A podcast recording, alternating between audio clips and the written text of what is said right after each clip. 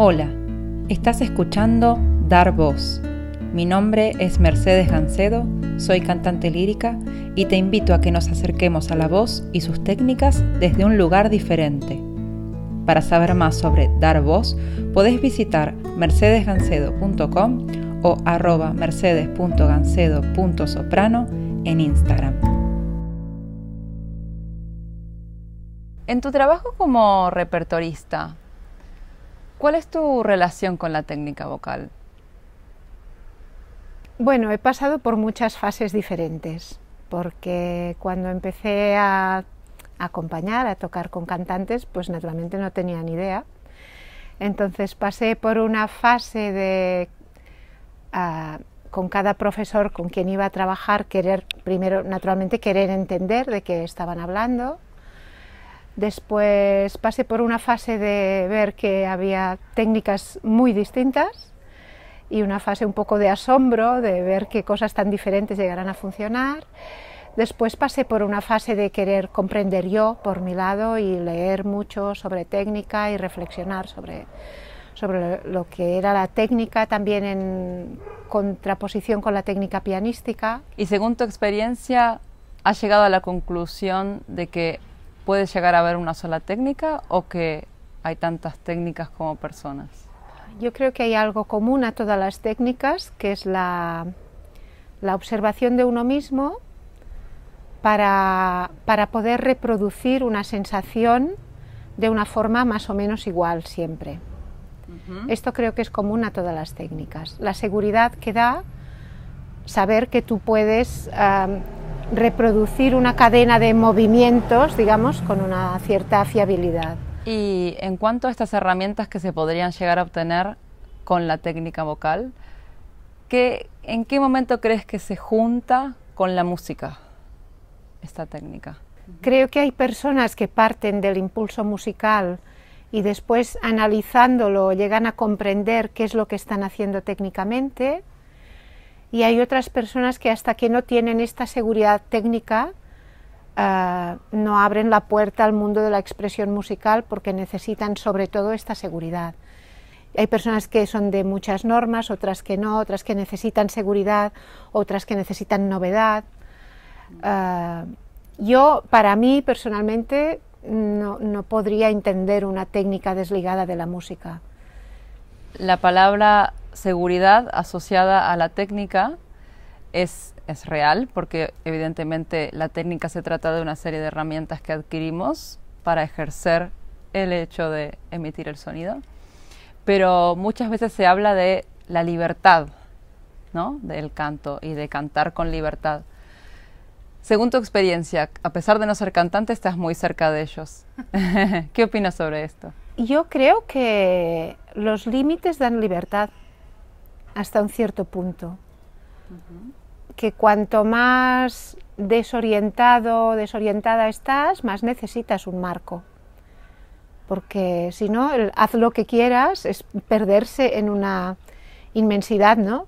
Lo que pasa que con el tiempo y a medida que tienes más conocimientos y más experiencia, estos límites de lo que está bien y lo que no se van abriendo.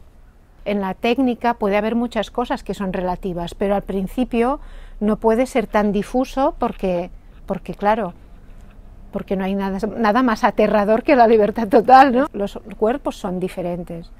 Entonces, claro, seguramente habría que partir de un primero comprender cómo es tu cuerpo y cómo funciona en general, no solo a la hora de cantar o tocar un instrumento. Cómo te mueves, cómo, mm, cómo reaccionas de rápido a las cosas externas, cuáles son los estímulos que te hacen poner en movimiento pero a veces creo que no se dedica bastante tiempo a esto. Se quiere ir como al modo productivo, rápido, sin dar este tiempo de, comprender cómo funciona tu cuerpo. El cuerpo es un límite hasta cierto punto. Claro, yo según esa lógica no debería tocar el piano.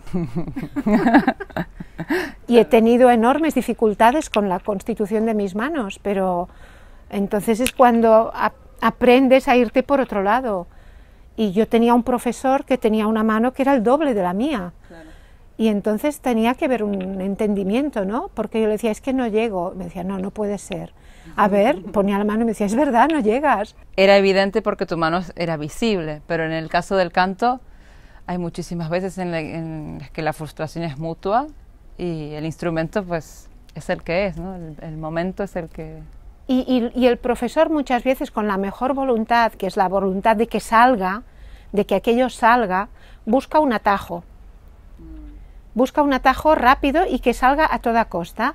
Entonces a veces el atajo es como intentarlo como por todos los lados posibles hasta que agobia al pobre estudiante y, a veces intentarlo, ah, digamos, apurando una dirección al máximo y a veces confundiendo las cosas, porque a veces realmente sí, el alumno a lo mejor, el cantante se está haciendo daño y entonces hay un, no, no, no, es que no te rindas, ¿no? O es que no, lo has, no has insistido lo suficiente, o es que no estudias bastante. Y ahí a veces hay una, claro, una falta de resonancia ahí, sin, sin mala intención por parte de, de, ninguno de los dos, ¿eh? Pero es tan difícil interpretar lo que te está diciendo la otra persona. Totalmente. Y esta frustración que genera el que las cosas no funcionen, yo, eh, en mi caso me ha sucedido y en muchos colegas lo he visto también, el asociar la emoción de la frustración al hecho de cantar. Cuando no nos ha pasado que no nos sale algo directamente, hablando mal y pronto, y no querer cantar o no poder o bloquearse, ¿no? Esto es, es muy importante ver la parte emocional también que trae este tipo de situaciones. Puedes pensar que tienes nervios por la actuación cuando en realidad hay una incomodidad física con alguna cosa, ¿no? Entonces parte del nerviosismo viene del malestar físico. El punto en común al que estamos llegando ahora vos y yo es que hace falta tiempo ¿no? y escucha del cuerpo. Hay poca paciencia. Hay un adiestramiento para que todo vaya por la vía rápida y práctica y efectiva y poco respeto para ver la velocidad propia de cada uno con los procesos y los altibajos porque a veces, claro, parece que el progreso tiene que ser, así y claro, el proceso va... Y en tu caso, ahora estás desarrollando un nuevo proyecto que en realidad no es nuevo porque quisiste darle forma a lo que ya haces, que es acompañar cantantes en todo sentido, ¿no? ¿Quieres contarme un poco eso? A mí el, el tema humano de relación con la persona me apasionó y el tema ya de entrar en los textos y y todo, y, claro, es, es, inseparable en cuanto estás trabajando obras con textos que hablan de problemas humanos, es inseparable entrar a hablar de, de, pues de las cosas que afectan a la persona y he ido creciendo con esto. No quiero ser un vigilante de cantantes para decirles si entras tarde o si te has equivocado o si... Y sentía como, mm, como una presión del entorno por hacer eso, a la que yo hasta ese momento no me había, no me había resistido, llegó un momento en que me quería resistir. Y al final es como rendirse, ¿no? Si llevo tanto tiempo haciendo esto, si de alguna manera no, no solo no me molesta hacerlo, sino que me gusta, me gusta hacer este acompañamiento de la persona, pues lo voy a, lo voy a desarrollar un poco más. Creo que es, es necesario este espacio de diálogo. Algo que sí he, constatado con el tiempo es que, hay cantantes que se sienten muy solos, porque con los colegas no comparten según qué tipo de preocupaciones, con los profesores a veces tampoco pueden, o no hay tiempo, o no hay, o en lo personal no se da, no, porque está mal visto, porque hay un miedo, sobre todo en el tema en el tema de lesiones hay un miedo enorme a que la gente piense que es tu culpa porque lo has hecho mal, hay mucha culpabilidad. Y en el tema de depresión también, ¿eh? Hay un miedo enorme a que piensen que, claro, te has deprimido porque no tienes trabajo, porque como, como no te lo has montado, ¿no? Y eso es terrible. Se habla de esto, ¿no? Que el repertorista es como el paño de lágrimas del cantante. Lo que pasa que, claro, a lo mejor no hay tiempo en la sesión propiamente de ensayar repertorio, no hay tiempo para eso, pero se puede habilitar un espacio para que esto sea posible. esto es algo que quizá en el ámbito del deporte, por ejemplo, sí existe, ¿no? Porque a lo mejor pues con la gente que se ocupan del deportista, pues desde el coach, eh, a nivel emocional, hasta los fisioterapeutas, hasta toda esta gente, conocen unos secretos y los guardan sin comunicarlos y en el caso de los cantantes debería existir también.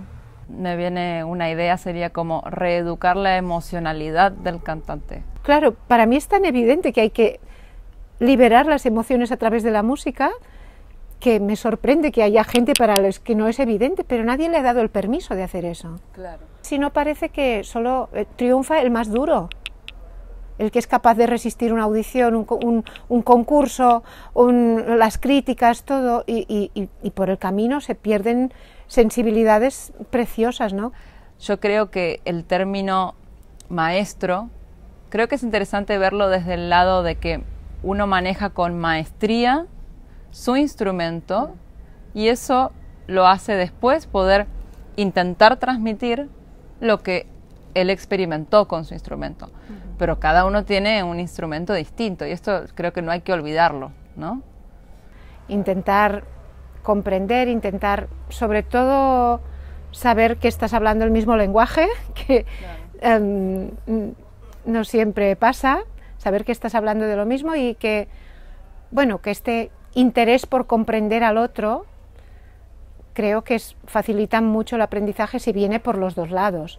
Como muchas veces los maestros son ex cantantes o cantantes, no hay que desatender nuestra propia sensibilidad y nuestra persona a pesar de hacer una carrera.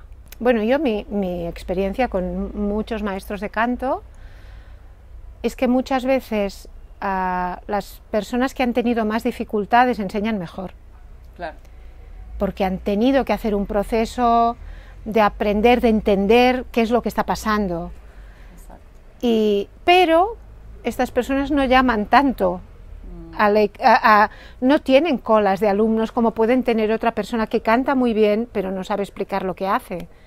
Y hay una como una fantasía de pensar que si voy con tal maestro, como casi como que se me va a pegar, ¿no? lo que él hizo o su carrera o hacer exactamente lo que a él le funcionaba a mí me va a funcionar también. Esto es, es una fantasía. Es, es casi cómico porque cuando ves las modas así en perspectiva de años, ¿no?